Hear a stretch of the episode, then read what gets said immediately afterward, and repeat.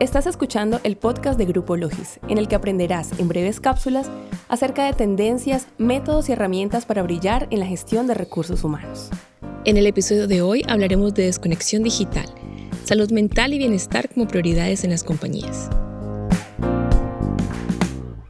El escenario actual ha llevado a un aumento del teletrabajo sin precedentes.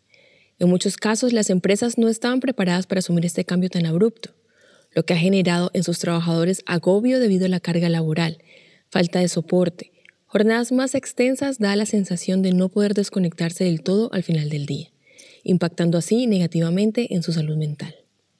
Según un estudio de la Organización Mundial de la Salud, los trastornos de depresión y ansiedad cuestan a la economía mundial un billón anual en pérdida de productividad, Está claro que el costo de ignorar el problema es mucho mayor que el costo de desarrollar e implementar estrategias para crear un lugar de trabajo seguro y saludable.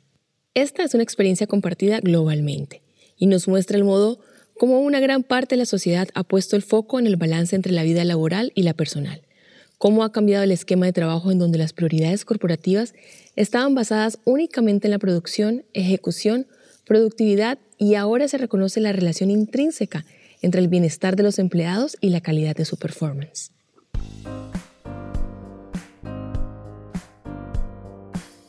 ¿Cómo podemos identificar que la salud mental de los trabajadores está siendo afectada?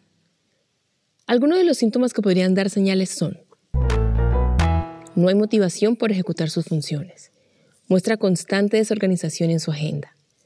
No hay interacción ni comunicación consistente con sus colegas.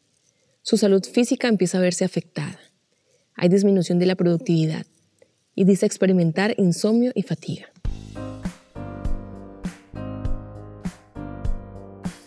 Hay varios escenarios que se pueden presentar. Un trabajador puede desarrollar una enfermedad mental antes del empleo o durante el empleo. La mayoría de los trabajadores manejan con éxito su enfermedad, sin que éste afecte su trabajo.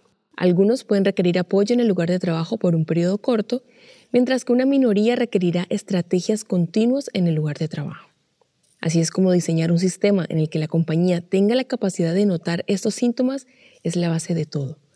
Impregnar la cultura corporativa con una noción clara para los colaboradores de que existe la predisposición y el interés por parte del área de recursos humanos de escuchar su situación. De esta manera se pueden identificar posibles prácticas o incidentes en el lugar de trabajo que puedan estar causando o contribuyendo a la enfermedad mental de los trabajadores y tomar acciones para eliminar o minimizar estos riesgos.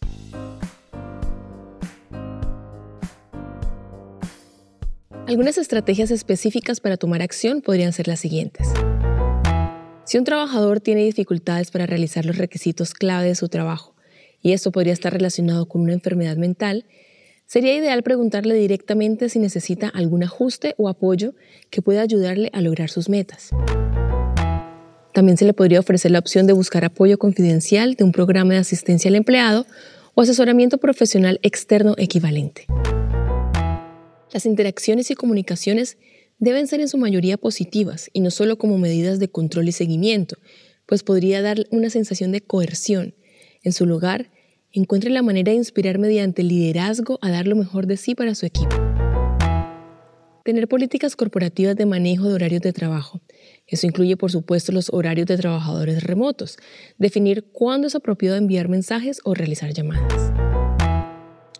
Promover prácticas de autocuidado, rutinas, salud y seguridad en el trabajo, como por ejemplo realizar seguimientos de la práctica de pausas activas. También es una opción solicitar asistencia por parte de ARLs, cajas de compensación y EPS.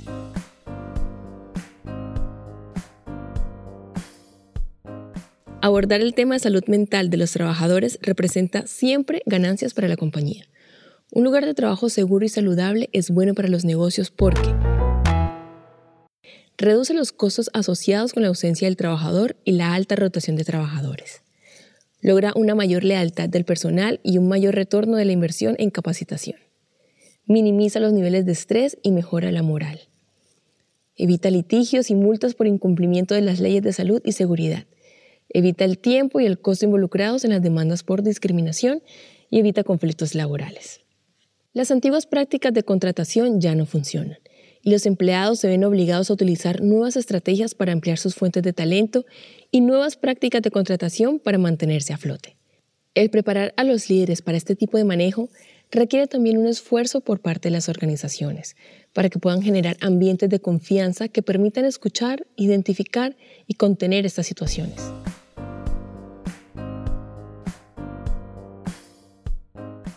Las compañías deben tener en cuenta que para realizar trabajo remoto no solo es importante contar con herramientas tecnológicas eficientes, no solo es el canal, sino la calidad del contenido que se provee, pues este determinará la calidad del contenido que recibirá de sus empleados.